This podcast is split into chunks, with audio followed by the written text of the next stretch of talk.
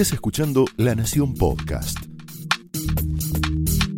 A continuación, el análisis político de Luis Majul en la cornisa.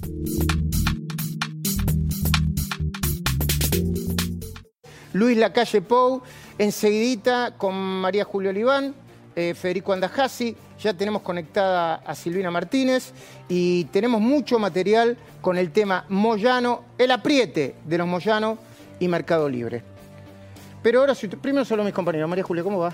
Buenas noches, buenas, Buenas noches. noches, buenas Fede. noches. Hola Luis. Bien ¿Cómo te encargados. eh. Uy, Sí. tiene un material, María Julia, sobre el fiscal general de Lomas de Zamora, el jefe de los fiscales de Lomas de Zamora.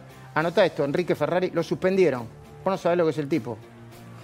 Impresentable, ¿no? Impresentable. Ya lo van a ver. Ah. Impresentable. Tipo que dispara a los animales, que manda WhatsApp con, animales y con Aníbal Lecter como amenaza. Un jefe de los fiscales de Loma de Zamora. Bueno, una mala noticia para Moyano, entre otras cosas. Muy mala noticia para Moyano. Pero metámonos en el programa. A Cristina no le importa nada. Ni siquiera, ni siquiera que Alberto cumpla el mandato en tiempo informa. Ni siquiera que Alberto no cumpla con los cuatro años de mandato. De otra manera, no lo estaría esmerilando a cada momento un poquito más, minuto a minuto.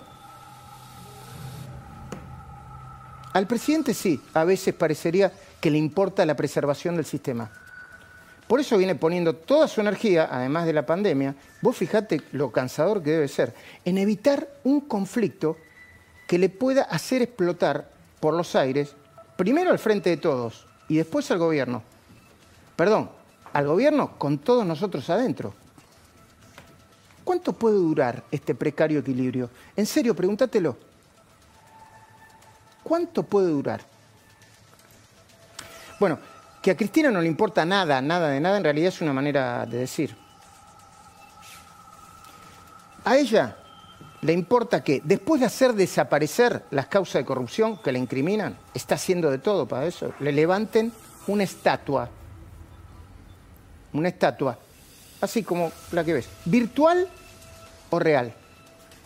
¿Sabes qué le importa?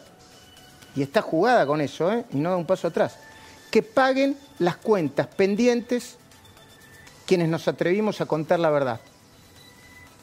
Fiscales, jueces, dirigentes políticos, dueños de medios y periodistas con nombre y apellido. Va así, de frente.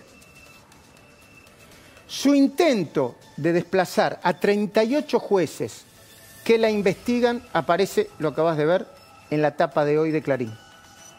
Y es solo un botón de muestra, ofensiva para desplazar a jueces que investigan a Cristina y a kirchneristas. Eso es solo un botón de muestra. Y a ella también le importa, por supuesto, el lugar donde puede quedar parada en el hipotético caso de que el presidente, agotado, porque debe estar agotado, ¿eh? tire la toalla y ponga en evidencia que no puede seguir gobernando en esas condiciones. Margarito Stolbizer dice, debe haber un acuerdo entre ellos. Sí, un pacto, que no está sucediendo. Por eso Cristina lo presiona, lo presiona, lo presiona y le marca la cancha todos los días, cada cinco minutos. Y Cristina, poco permeable a la autocrítica, más cerca de la megalomanía que de la realidad. Federico, ¿me, me definís megalomanía? La megalomanía es creerse lo más importante del mundo, mucho más de lo que uno es.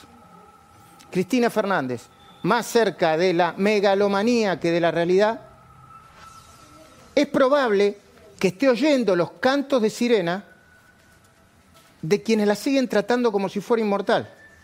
Dijo bien en especial coronavirus hace un minuto Hernán Lombardi, peronismo es especialista en general, su propio oficialismo y la propia oposición en el mismo gobierno.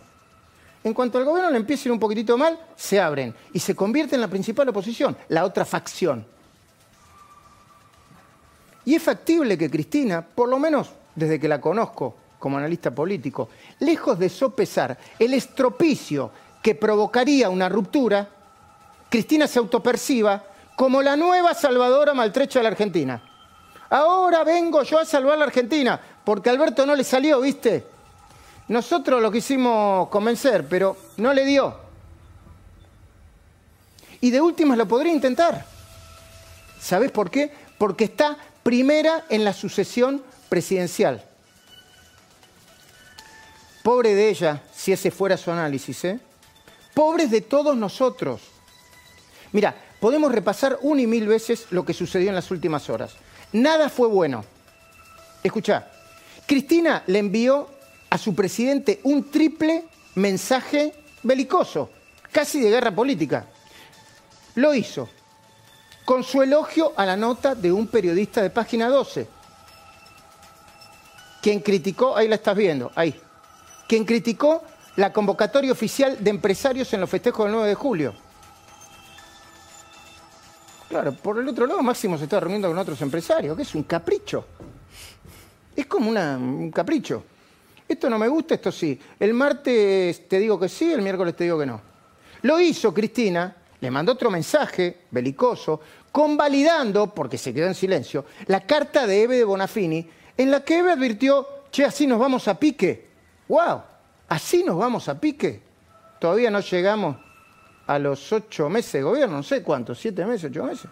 Ni la oposición se anima tanto, ¿no? No. No, la oposición. Bueno, fíjate si alguien de la oposición hubiese. Mirá, mirá qué bien apuntado, María Julia. Si alguien de la oposición hubiese che, así no vamos a pique. ¿Qué? Golpista, destituyente. Pero lo dice Bonafini y el presidente la llama. Mirá, Eve.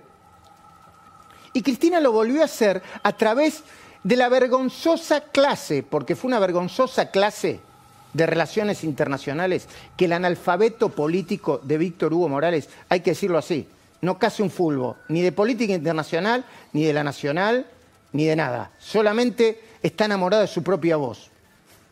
Después, no case un fulbo, como dicen eh, mis amigos de, de cuando vamos a jugar al fútbol. Víctor Hugo Morales, sí, el converso, el que un día era jefe de la barra brava de Boca y al otro día se convirtió en, la jefe, en el jefe de la barra brava de River. No lo digo yo, está descripto con, con precisión en el libro de Pablo Sirvena, ahí lo tenés, el converso. A ver cómo dice, me voy a acercar, ¿eh? dice, historia íntima de la brutal transformación personal, profesional y económica de Víctor Hugo Morales, el relator más polémico de la Argentina. Eso es Víctor Hugo Morales, ese es Víctor Hugo Morales.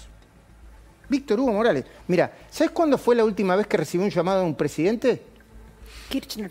El presidente Kirchner. Él había dicho, es una vergüenza que el presidente Kirchner haya comprado dos millones de dólares de un día para el otro para comprar acciones de Otesur, qué sé yo. Hola, Víctor Hugo, habla Néstor, sí, ¿cómo está? Mirá, esto no es así porque pi, pi, pi, pi, Al otro día. Y, este, y al otro día se hiperkirchnerizó y no, no paró. No se detuvo más, no se detuvo más. Perdón, no fue un proceso. ¿eh? Yo siempre lo hablo con Federico, lo hablo con nuestros compañeros. Yo entiendo a la gente que cambia de opinión. Bueno, puede pensar lo mismo a, los 10 años que a, los, que a los 30, pero de un día para el otro. Un grito en el desierto, Víctor Hugo. Ah, claro, lo que pasa es que después empezaron los contratos, empezaron los viajes a, a los pueblitos del interior con la radio. Cada intendente le tenía que pagar un toco de guita para que saliera de los pueblitos del interior. Ese Víctor Hugo, doble moral Morales. Hasta que incluso firmó un contrato millonario con la televisión de Venezuela. claro. Ese es Víctor Hugo, doble moral Morales. Y encima le pretendió dar una clase de política internacional al propio presidente Alberto Fernández. Y el presidente, para no pelearse, le trataba de explicar. Bueno, y Alberto Fernández esta semana por su parte, osciló entre el deseo de complacerla para evitar que rompa con todo y el instinto de supervivencia, que lo lleva a ponerle límites. Poco de límites le quiso poner. Pero el deseo de complacerla le está costando demasiado caro. ¿eh?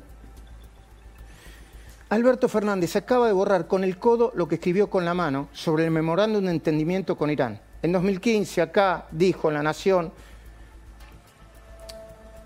hasta que el silencio, hasta que el atronador silencio termine por escarmentar a Cristina. Pasó en ese momento de plan presidencial de encubrimiento a intento de destrabar, dijo ahora, el problema que existía con los acusados. los acusados. Los terroristas que pusieron la bomba son los autores intelectuales y materiales ya condenados por la justicia argentina y siguen prófugos de la justicia argentina, señor presidente Alberto Fernández. Lo que acaba de hacer Alberto Fernández no solo es muy nocivo para él mismo, también es muy malo para la salud mental de todos los argentinos. Lo voy a plantear así, Fede, mirá. La salud mental de los argentinos ya demasiado maltratada está por, por- por el COVID, ¿no? Los efectos del COVID. No- no Tremendo hay y, duda. y cada vez más duro. ¿eh? Bueno, mira, yo no me quiero poner muy solemne, pero esto es así. La palabra de un presidente en la Argentina tiene casi fuerza de ley. No puede andar diciendo cualquier cosa. No es como alguien que toma un café y se desdice. Comunicar es quizá el aspecto más importante del arte de gobernar hoy en el mundo. Si un día Alberto Fernández dice una cosa y al otro día la contraria, lo que terminará pasando, además de devaluar su palabra, que ya la tiene bastante devaluada, es una especie de rompimiento del contrato social. Pero además, cuando un día te dicen una cosa y otro día te dicen otra, te habrá pasado a vos en tu laburo, en tu casa, te terminás enloqueciendo todavía más. ¿Quién es de verdad Alberto Fernández? ¿Cuál es la verdad? ¿Es la verdad lo que me dijo el lunes o lo que me dijo el martes? Lo comparaban con Selig. ¿Recordás el personaje de Selig, Sí, no? sí, claro. Que A ver, de-. Decía lo que quería escuchar su interlocutor, ¿no? Este, Mm. De hecho, ahora acaba de hacer declaraciones para el Financial Times, Mm. Times y la verdad es que eh, se diría que eh, eh, habló en- sintonía con lo que quería escuchar el periodista. Bueno. Y lo que estoy diciendo, por la vía de la simple comparación, se va a poner de manifiesto en unos minutos acá en este programa, cuando hablemos con el presidente de Uruguay, Luis Lacalle Pou. A Lacalle Pou lo entrevistaron esta semana tres periodistas argentinos, entre otros Alfredo Leuco, Viviana Canosa, un periodista Clarín, por lo menos las entrevistas que yo vi. Es notable la coherencia de su discurso, notable. Podés estar ideológicamente de acuerdo o no, pero es notable la coherencia de su discurso y la consistencia. También parece evidente que en sus primeros cinco meses de gestión, asumió el primero de marzo, está haciendo mucho de lo que prometió en la campaña. ¿Y cómo lo sabes, Majul? Porque tuve que hacer el laburo, tuve que hacer los deberes para el reportaje que voy a hacer. Además, me produce una sana envidia. Por comparación, las decisiones que tomó Uruguay con respecto a la pandemia. Espera, yo sé que me van a correr. ¿eh? Yo sé que la demografía y las características de la Argentina son incomparables con la de Uruguay, lo sé. Las decisiones de la calle explican sus números de aprobación. Son superiores incluso a los que tuvo su antecesor, José Pepe Mujica, en, en el mejor momento de su gestión. Pero no es necesario cruzar el charco para hacer comparaciones mínimas. Comparemos, por ejemplo, y con sinceridad, ¿eh? la gestión sanitaria de la Ciudad de Buenos Aires con la de la Nación o con la de la provincia. Enseguida vamos a hablar con Diego Santilli. ¿Te puede gustar más o menos, Santilli? Te puede, eh, ideológicamente, te puede parecer mejor o peor, igual que Horacio Rodríguez Larreta o que el ministro de Salud, Fernán eh, Quirós. Sin embargo, y esto nadie lo puede discutir, tienen un discurso coherente. Perdón, ¿eh? No, no, eh, eh, está de acuerdo conmigo, no es un problema ideológico. ¿eh? No dicen un día una cosa y el otro día la contraria, no mienten. O por lo menos todavía no le descubrimos mintiendo de manera flagrante. Y no todo es relativo, entre la mentira y la verdad hay diferencias insalvables. La mentira sirve para justificar la corrupción, el enriquecimiento ilícito, el fraude, la prepotencia, el apriete. Apriete. Lo de Pablo Moyano contra Mercado Libre no es reclamo legítimo, es apriete.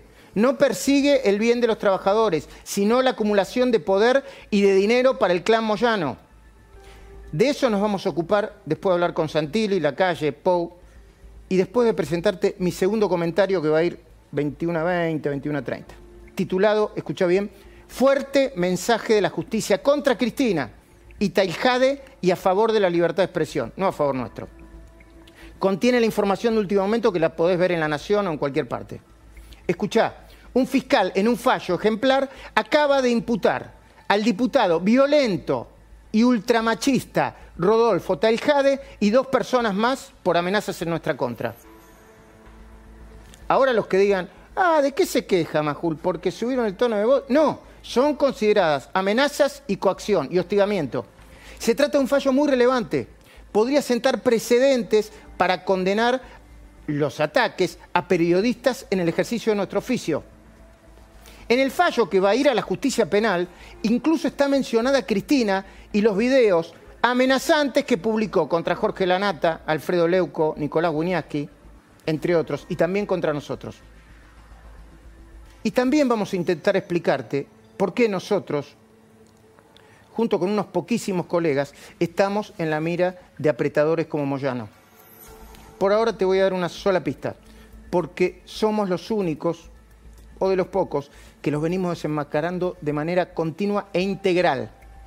Desde que publicamos cómo pasó de tener 40.000 afiliados a 200.000 con la ayuda de Kirchner, hasta el detalle de cómo funciona lo que llamamos el guitaducto del clan Moyano, pasando por el seguimiento de las causas que incluyen los siguientes delitos, algunos de los delitos, fraudes con los troqueles de medicamentos oncológicos, administración fraudulenta de la obra social, defraudación al club independiente, lavado de dinero en la compra de propiedades, enriquecimiento ilícito y la pretensión de quedarse con OCA, el correo privado. ¿Junto con quién?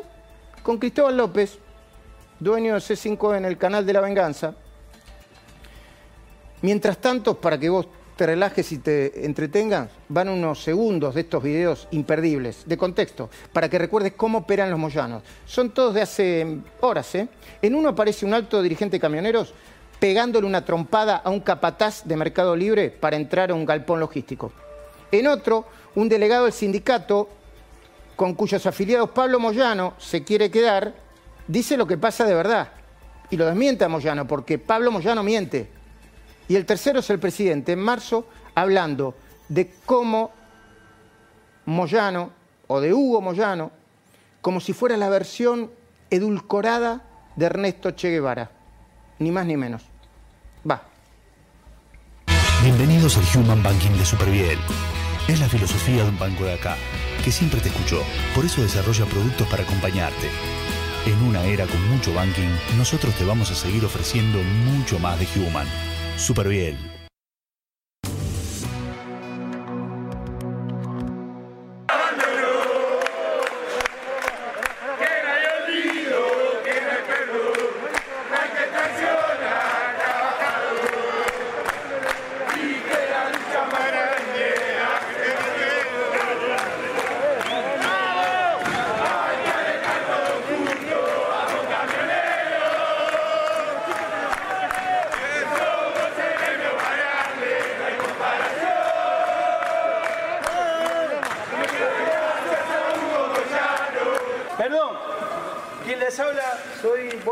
Secretario de rama logística. Muchachos, compañeros y compañeros, salgan un cachito afuera, nosotros les vamos a explicar. Estamos en una propiedad privada, ¿sí? Lo que quiero es que la empresa entienda lo que, la situación que está pasando. Así le explicamos la situación a ustedes, ¿sí? Por favor, nos acompañan afuera. Acá nosotros conseguimos eh, para los trabajadores el bono de 500 dólares por haber trabajado y haber prestado funciones durante la pandemia. 500 dólares. 500 dólares a valor oficial que lo van a cobrar algunos trabajadores. El primero de agosto depende del ingreso a la empresa. Además de contarte que tienen beneficio de comida, donde los trabajadores solamente pagan el 1% y donde la empresa y el sindicato. Eh, después tenemos un montón de beneficios, son, son millones y la verdad que fueron conseguidos pura y exclusivamente con, con los delegados, que son los chicos que tenemos acá al lado. Sí. Eh, y eso es lo que nos molesta, ¿no? Nos molesta que gente como, como el sindicato de camioneros cree un conflicto donde no, donde no lo hay. Hoy nosotros acá tenemos 1.300 personas que están afiliadas a nuestro sindicato, no tenemos un conflicto laboral y nos exponen en el 2020 a esta situación, en plena pandemia, nos obligan a que nosotros vengamos a garantizar a los chicos que tengan una jornada normal habitual. Hugo y Pablo, sepan, tienen un padre que es un dirigente gremial ejemplar. Eso es un dirigente gremial. Los empresarios no lo quieren porque cuida a los suyos. Eso es un dirigente gremial. Nunca, nunca cedan, sean como él. Sean como él. Le tienen miedo a Moyano, ¿eh? El Sí. miedo que le tienen en la Tremendo. Argentina a Moyano, ¿no? Los Claro. dirigentes, el presidente. Espérame que salude a Silvina y conversamos todos juntos. Silvina Martínez, buenas noches. Silvina, bueno, Justo la quería felicitar a Silvina por, por el, por el fallo obtenido por la imputación de Tailade y otros, pero cuando la tengamos me dicen. Ahora, lo, lo grave de todo esto es que efectivamente, contrariamente a lo que dice el presidente, no hay un conflicto. No hay trabajadores que pidan ser encuadrados en otro reglamento, no hay ningún conflicto. El conflicto lo fue a buscar Moyano para quedarse con esos trabajadores que no tienen ninguna intención de quedarse en el sindicato de Moyano. Con el es único gravísimo. objetivo de obtener ganancias él, porque cuantos más empleados tenés en tu gremio, más cuota sindical tenés y más dinero te entra a la obra social. Esto se ha ido haciendo en diferentes lugares. Ha habido, ¿te acordás cuando fue a Oca, este, los bloqueos que se hicieron eh, en la sede en Monte Grande? Bueno, él se ha ido manejando de esta manera. Lo que pasa es que como están bien remunerados los de Mercado Pago, no quieren saber nada. O sea, Los de Mercado Libre. Mercado Libres, perdón. No, bueno, y ahí están contando la verdad. Pero el otro gran problema es que Moyano mete miedo. Vos sabés que esto, esto es algo, no tiene que ver solamente con nosotros, pero me preguntan, che, ¿ustedes son los únicos que hablan sobre Moyano? No, no, debe haber otra gente que habla sobre Moyano, pero la gente prefiere no meterse. Sí. La gente prefiere no meterse. Y de- cuando esté Silvina me avisas. De hecho, pasó, vamos a dar vuelta un poquitito el programa hasta que eh, nos comuniquemos con Santilli, por favor. Eh, Vamos a mostrar lo que pasó en la provincia de Buenos Aires. Mire, le voy a contar un cuentito y María Julia, ahora vamos a hacer lo, vamos a hacer lo del fiscal Ferrari. general, de Lo- el, el jefe de fiscales de Loma de Zamora, el señor Enrique Ferrari. Bueno, Enrique Ferrari acaba de ser suspendido y licenciado. ¿Por qué? No sabe las barbaridades que hacía. Pero entre otras cosas, la barbaridad que hacía era tener de amigos y compinches al, ex al juez Daniel Villena, que por suerte lo sacaron de la casa de espionaje ilegal, a, a Daniel Germanos, que estaba operando con él para voltear todas las causas de Moyano, ¿m? a los amigos del el dueño, el rey de la salada, eh, Alfredo, ¿no? Siempre me, no, Jorge Castillo. Jorge Castillo. Y a todos, y, y contra todos los que impulsaban causas para investigar este tipo de cosas. ¿Nos contás, por favor, de, quién es Enrique Ferrari? Bueno, Enrique Ferrari, fiscal general, como lo decías vos, este, en la placa 1 tenemos esta in- información, lo último, ¿no? Que es que fue suspendido por la Corte Suprema de Justicia. Cinco votos contra uno, o sea que hubo casi unanimidad. Un- La suspensión es la cosa previa a eh, que se trate el jury de enjuiciamiento que también está en marcha y que es lo que podría, que todavía no sabemos si va a suceder, si se presentan pruebas en su contra, podría sacarlo del cargo. Bien, en- ¿por qué? ¿Por qué le, lo suspenden? Porque lo acusan de favorecer a un barra brava conocido del ex viceministro de Justicia Julián Álvarez, ¿sí? de tener charlas con él este, y de intercambiar información. En la placa 3 sabemos... Acá, acá, acá- acá está el punto para mí uno de los más importantes, ¿no? De- de- de- no te quiero interrumpir, dale, no, no, eh, Está acusado Ferrari de disolver la unidad de coordinación de delitos complejos que investigaba, la disolvió, a Pablo Moyano y, entre otras cosas, el lavado de dinero en la salada, además de un caso de narcotráfico escandaloso. ¿eh? Acá está el kit de la cuestión. Sigamos con las placas, por favor. Bueno, espera que en, ese, en esa placa, en esa placa es donde me quiero detener para poder mostrarte de qué manera amedrentaba, de qué manera, qué hizo para disolver esta unidad. Esta unidad estaba, en, eh, estaba dirigida por el fiscal Sebastián Escalera y por eh, la fiscal Mirta Noemí Llanela. Era Ajá. fiscal adjunta. Ellos eran los que habían pedido como fiscales la detención de Pablo Moyano, que finalmente nunca López, el juez de la causa, la otorgó, obviamente. Bueno, en los estados de WhatsApp del día de asunción de Alberto Fernández como presidente de la Nación, esto es lo que se podía ver en este, el estado de WhatsApp de Ferrari, que tenía obviamente con sus adjuntos, ¿no? que eran estos dos este, fiscales que estoy eh, mm, mencionando. Por ende, bueno, si lo, vamos, lo vemos un poquito más... eh, Esto ponía en, el- en- Claro, en lo- y- se identificaba con Hannibal, Hannibal Lecter, que su coach decía en, a ver, paciencia de pescador, cazando un pescado muy grande. una, una importante autoestima, ¿no? Esa es la piraña, ¿no? Así eh, suelen terminar Sí, eh, de, los depredadores que se meten conmigo. Todo esto Mm. en el estado que veían todos los, obviamente, que trabajaban con él, por supuesto. Que ¿no? son sobre todo los fiscales, Sí, ¿no? mira, así como la proa de este leviatán, hay que llevarse puestos a los que nos dificultan el progreso. Wow. Otra de las cosas, ¿no? Bueno, en- estos eran eh, algunas de las Ese- fotos que ponían Ferrari. ese Ferrari. ¿Y Por eso eso qué es? Perdón, ¿eso qué es? Bueno, él acostumbraba a cazar animales, tenía una casa en el Delta, en Tigre. En un rato vamos a, a ver como, como para un, un frutilla de postre, este, ¿qué le gustaba hacer en, en sus ratos libres en ese tiempo? Pero tenemos la placa 5, que dice que Ferrari tiene fuertes vínculos con Federico Villena. ¿eh? Atención a esto porque probablemente haya alguna evidencia sobre en qué consistían esos, esos Es- esos vínculos. Esos vínculos. El juez este, Villena, es de quien estamos hablando hace varios programas, fue apartado de la causa de espionaje ilegal del 22 de junio, la última que estuvimos hablando, en- y con Daniel Germanos, el abogado de los Moyanos, intenta voltear al procurador Julio Contegrand, que es justamente quien se animó a meterse con Ferrari y quien se animó a meterse con Villena, ¿no? Acaban de decir que Julio Contegrán este, este, tiene COVID, se contagió Ah, de, ¿sí? de COVID-19. Sí, bueno, sí. ojalá que se recupere. ¿Qué más? Y bueno, en la placa 6, eh, lo que decíamos al principio, ¿no? Que es que finalmente, después de esta suspensión, él va a tener que eh, enfrentar, afrontar el juicio de político, el jury de enjuiciamiento que fue pedido por Conte Grand por eh, las. Y el juicio político que podría terminar eh, con su sustitución. Pero tenemos un video, ¿no? Un video, esto A es a, a modo de frutilla del postre. A ver. En su casa del Delta, A Ferrari, imagínense, Escucha. origen italiano, escuchémoslo. Eh, eh, un poquito más. Adesso Está con un habano. sì, si fa la prova di fuoco della Benelli. ¿Qué te habla en italiano? Lei mi dice fuoco libero? Un attimo. Un attimo per favore. Es tremenda Lei mi arma. dice fuoco libero? È pronto già? Fuoco libero? Fuoco libero. Fuego libre, ¿no? Ah, Foco libro.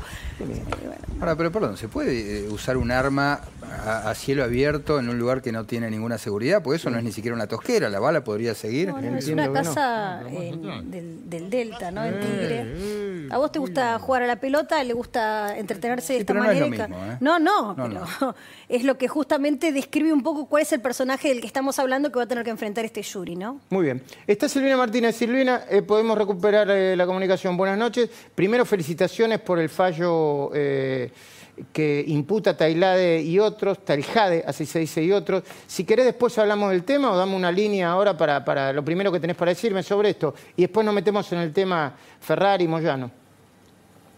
A ver, es muy importante por dos motivos, ¿no? Porque siente un precedente con relación a los diputados, es una imputación, se abre una investigación, es muy importante, y además con un perfil como Tailade, ¿no? Que es una persona muy violenta, muy agresiva, y le va a poner un, un límite a sus agresiones y a sus actos mafiosos, así que bienvenido sea. Bueno, después eh, hacemos la ampliación cuando haga el editorial. Sí. Eh, ¿Cuál es tu lectura? Hoy estás muy... Ahora, ahora, eh, vamos a ir de, de mayor a, a menor, de lo nacional a, a lo provincial. ¿Cuál es tu lectura sobre lo que aparece hoy en la tapa de Clarín, la, la nota que publica Daniel Santoro, sobre la presión de Cristina para borrar de un plumazo creo que son 38 jueces y fiscales y camaristas que investigan distintas causas de Cristina. Contámelo o contánoslo como un cuentito para que entendamos, para que entendamos todos.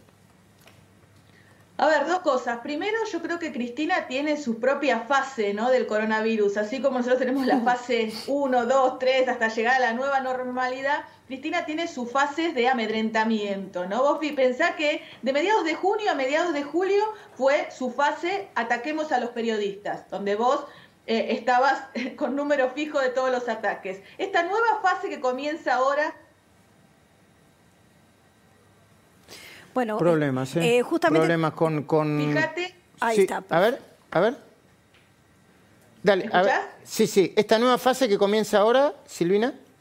es ataquemos a los jueces y a los fiscales. Entonces, a través de la embestida hacia el procurador Casal, es una nueva maniobra para lograr que se aparte al no tener los votos suficientes para designar a Rafecas y esta nueva embestida hacia aquellos jueces eh, que la están investigando en diferentes causas de corrupción y con una maniobra para intentar apartarlos por mencionar de que no han sido designados para el cargo que están ocupando y han concursado para otro cargo